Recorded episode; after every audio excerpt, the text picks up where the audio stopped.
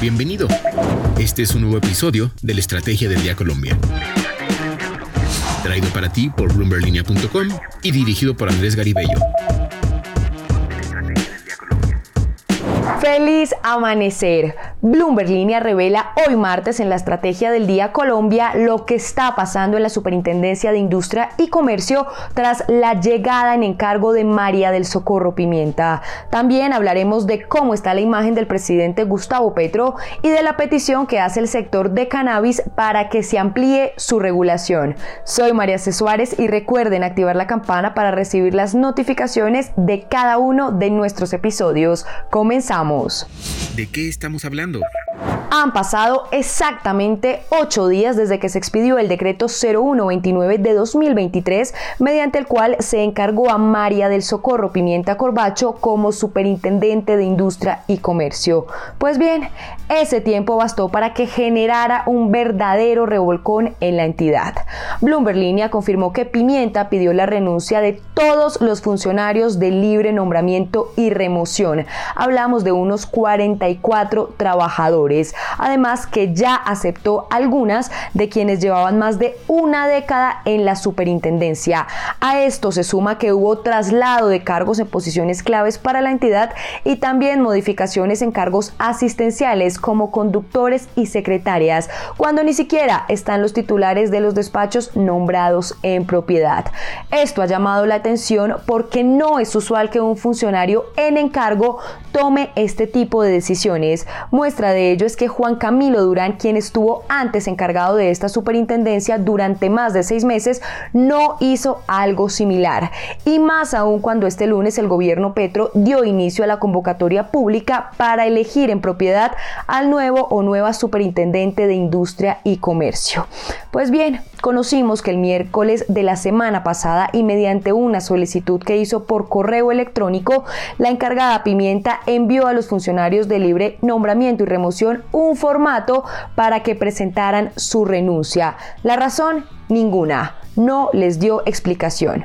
Bloomberg Línea también constató que las primeras renuncias que pidió y que aceptó el jueves, un día después y por correo automático del sistema, fueron las de Rocío Soacha, quien se desempeñaba como superintendente delegada para la protección del consumidor y quien llevaba más de 15 años en esta entidad desempeñando diferentes cargos.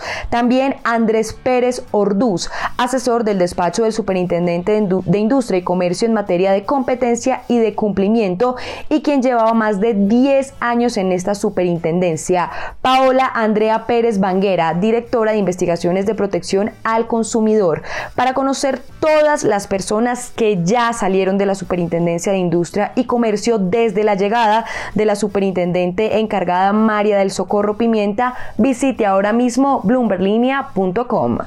Lo que debes saber. Y ahora, tres datos que debes saber este martes. El primero, la imagen desfavorable del presidente colombiano Gustavo Petro aumentó hasta el 47% en febrero por encima de su favorabilidad del 44%, esto de acuerdo a la encuesta Pulso País encargada a Texco para W Radio y con un margen de error del 3,3%. La caída de la favorabilidad del presidente se da en medio de las discusiones que se han generado en el país a raíz de las reformas a la salud y las pensiones mientras que del lado de la economía hay presiones por la inflación que no dan tregua y la depreciación del peso colombiano.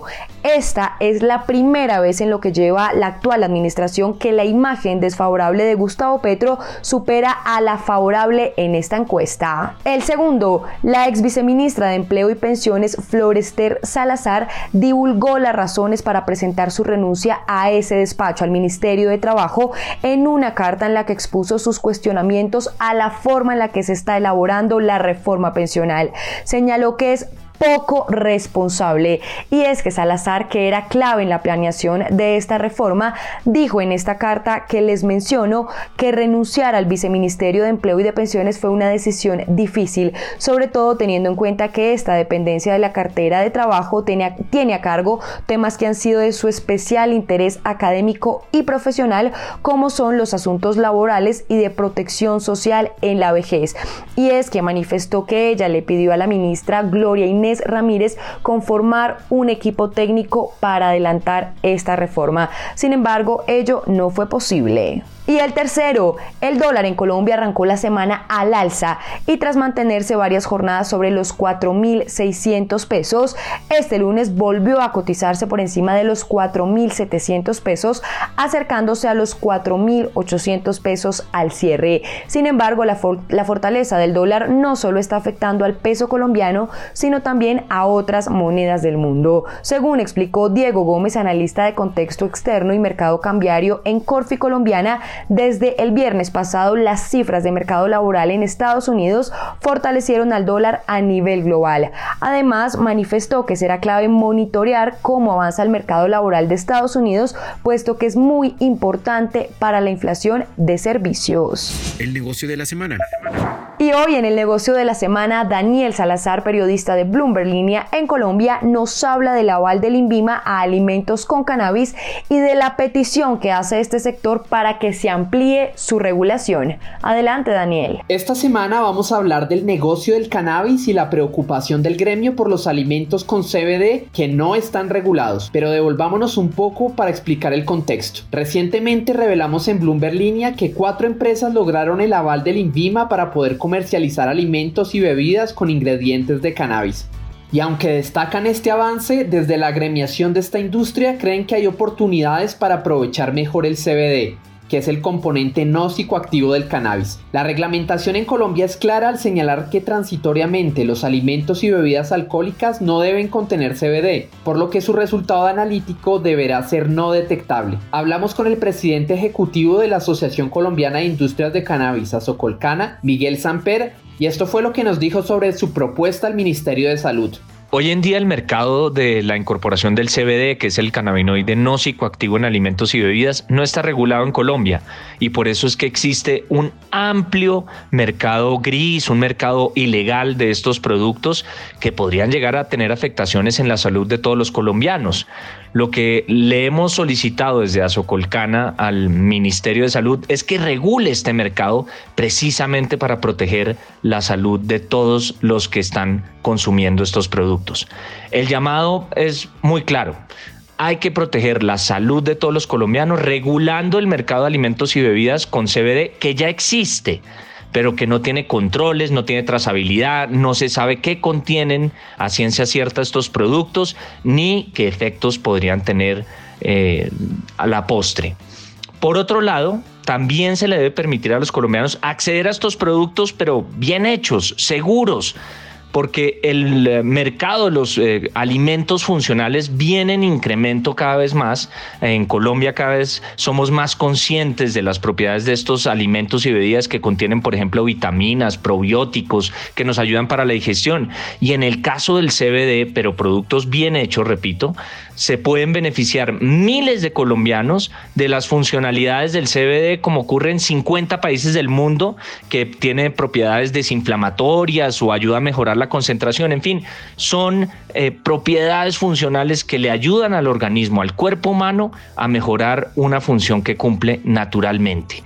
Eso es lo que le estamos pidiendo al Ministerio de Salud que regule la posibilidad de incorporar CBD de manera legal con trazabilidad, con todos los controles y con toda la seguridad dentro de los alimentos y bebidas.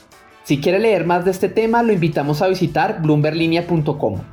Recuerden seguir este podcast y activar la campana para recibir las notificaciones de cada episodio y así estar al tanto de lo que pasa con la economía y los negocios. Los invito también a que visiten bloomberlinia.com donde pueden ampliar cada uno de los temas que tratamos hoy. No olviden que acá está la información independiente que une a América Latina. Nos escuchamos mañana. Esta fue la Estrategia del Día Colombia dirigido por Andrés Garibello, producido por Arturo Luna y Daniel Hernández. Que tengas buen día.